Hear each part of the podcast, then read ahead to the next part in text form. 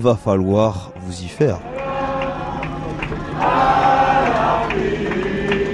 Julien Lafilippe plie mais ne rompt pas. Lâché dans la dernière montée mythique du Galibier hier, il est revenu sur le groupe des favoris dans la descente finale. L'Auvergnat en mode Formule 1 toujours en jaune ce matin. Je me suis quand même senti euh, pas trop mal jusqu'à l'attaque de Bernal et de Guerin Thomas où là vraiment c'était le moment euh, où ça a changé un peu le, cours des choses pour moi. J'ai fait une descente, euh, je pense que c'était impossible d'aller plus vite. J'ai pris des risques même et ah, je voulais absolument sauver mon maillot. Un maillot offert quelques minutes plus tard à un jeune supporter qui l'attendait sous la pluie 14e jour en jaune pour le plus grand bonheur de Michel notamment qui en perd son latin. De Julien on passe à Julien.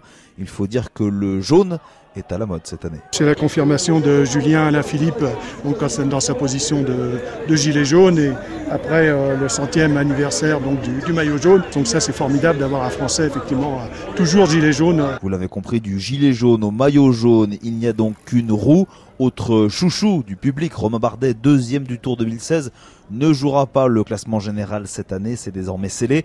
Mais l'autre Auvergnat, si l'on peut dire, s'empare provisoirement tout de même du maillot à poids de meilleur grimpeur. Je vraiment ramener quelque chose au Tour de France, j'espère que ce sera le maillot à poids. La victoire d'étape, ça, aurait été ça aurait été super, mais je pense qu'il faut que je cours plus juste si je veux en gagner une. Tant suivi sur ce Tour de France, fait enfin plaisir d'être à l'avant. À l'avant, oui, mais un peu en retrait au classement général. Thibaut Pinot perd une place.